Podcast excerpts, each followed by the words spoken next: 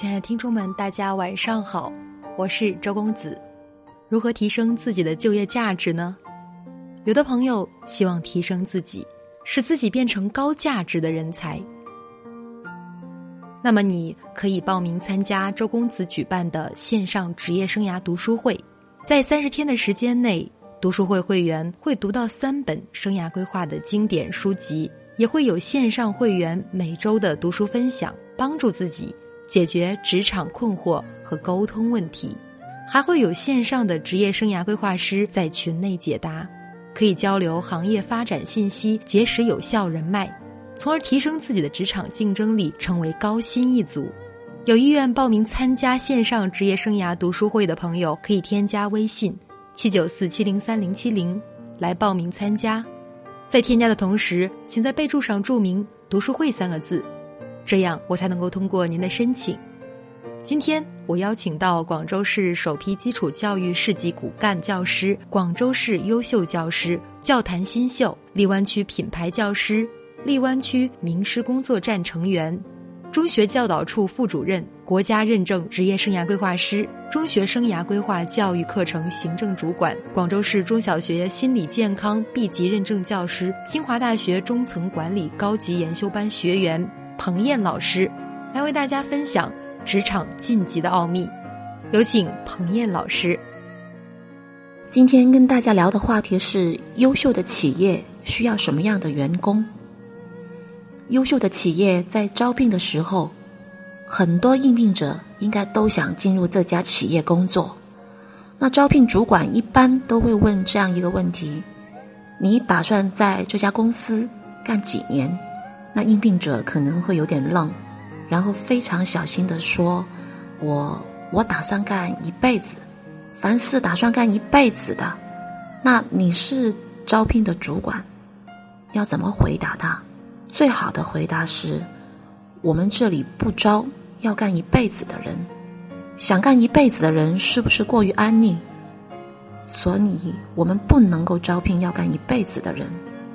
作为招聘的主管，应该告诉他：人生很漫长，你对这个公司和自己的部门也不是很了解。你刚到这个公司来应聘，那么对公司的情况在不清楚的情况下。我希望你对你的人生能有一个规划。如果你有一个规划，你觉得最起码你能在咱们公司干几年？让他自己好好的想想。如果他是一个有想法的人，他也许会这样回答：几年吧，或者十年。我觉得无论怎样，无论发生什么事，我最起码能干上几年。那么第二个问题就更重要了。招聘的主管接着问他：几年以后，当你离开这家公司的时候，你希望自己成为一个什么样的人？各位步入职场的才俊们，一个员工在一家优秀的公司工作了三四年，你觉得最大的收获是什么？肯定不会是工资和奖金。发的那点工资和奖金应该早就花光了，所以那点钱对你来讲只能是养家糊口，绝对不是最大的收获。你最大的收获一定是自己的成长，你成为了一个不一样的人，你拥有了更多的社会资源、工作的经验，拥有了更多的技能，你的价值观得到了提升。但是。很多应聘者在应聘时，无论什么时候，他总是会这样问：“这份工作多少钱？我的工资有多少？有没有加班费或补贴？”年轻人，那点钱对一个人来讲并不重要，但是员工却往往只盯着那点钱，原因是什么呢？很简单。因为没有人告诉你，你还应该有一个更大的目标。一家著名的企业人力资源部在在招聘的时候，一定会问应聘者这样一个问题：当你离开这里的时候，你下一个目标是什么，或者是什么职位？凡是有目标、有理想的人才会珍惜眼下的工作，好好的工作。每一个企业要发展下去、壮大，在用人上也很会用技巧性的去引导员工。招聘主管应该这样的继续问下去：工作几年以后，当你离开这个公司的时候，你希望自己成为一个怎样的人？这个问题就可能把员工点燃。什么叫做把员工点燃呢？有一本书叫《干法》，这是一本特别经典的书，是日本的稻盛和夫先生写的。稻盛和夫先生是日本唯一一位在世的经营之圣，他创办了京瓷、日航，这些都是在世界上五百强啊以内的公司。老先生现在七十多岁了，还重整日韩，是一个特别厉害的人。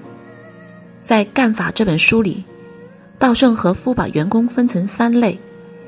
第一类叫自然型，就是自己画个火柴就能把自己点着的。自然型的人不用任何人管他，他自己就会玩命的干。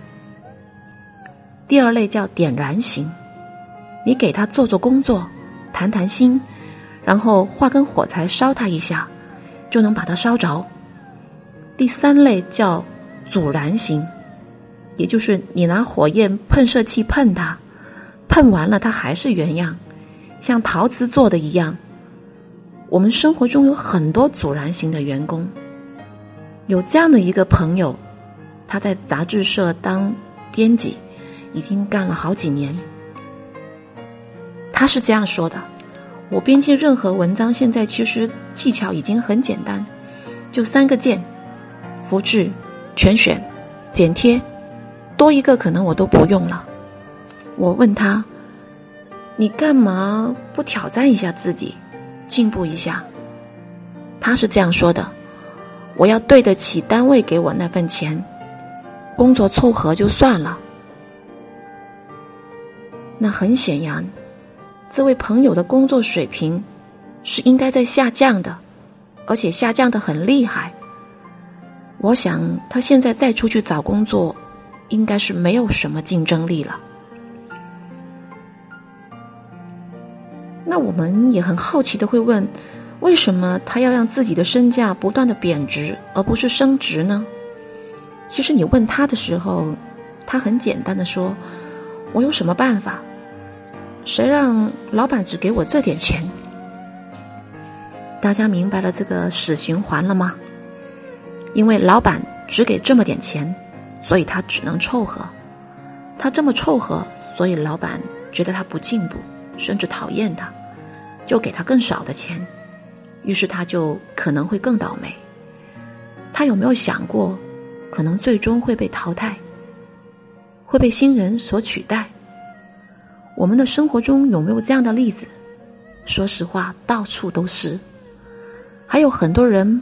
把这叫做职业，说我这个人很职业的，给多少钱就办多少事。我只是一个打工者，老板给我八千，我们不能干两万的活，老板给我们两万，我们就不能干到十万的活。你的价值其实不是取决于老板给你多少钱，而是取决于你创造了多少价值。你的能力有没有得到提升，这是很重要的一个道理。但是，为什么我们生活中有那么多人，就像我这个朋友一样，本身很优秀，当年高考成绩也很好，上了很好的学校，现在会是这样的心态呢？说到底，我们的教育提供的就是一个不合格的产品。全世界的教育流派核心都是一件事。塑造一个独立完整的自尊的体系。一个人的自尊是来自自己内在的，尊严感不是来自于别人怎么看自己，不是自己跟别人怎么比较，不是来自别人怎么对待我，而是自己该做什么样的事情就应该把它做好。孔子就是这样的人。用他的话，应该是这样说：行所当行，就是你对我好，我对你好；你对我不好，我照样对你不好。因为对你好是我的需求。当一个人有了独立完整的自尊的体系的时候，他才会去做自己应该做的事，而不是因为别人怎么对他，所以他故意要做那些跟别人对着干的事。中国的教育很不好的一个手段，就是跟别人比。你看他家怎么样，他的成绩多好。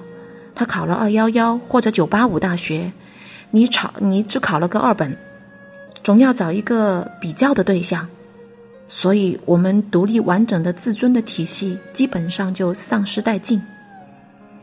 很多人从学习里根本找不到本来应该有的乐趣，这也就是为什么我们很多员工整天在拿老板怎么对自己。来决定自己该怎么做。刚步入职场的亲爱的青年才俊们，听完我的这段分享，该如何去应聘？该如何好好的干下去？我想，现在的你应该有了答案。听了彭燕老师的分享，我感觉这确实是很多年轻的朋友所面临的职场困惑和职场难题。那么，希望今天的分享给大家。带来帮助。今晚彭燕老师的分享就到这里，晚安。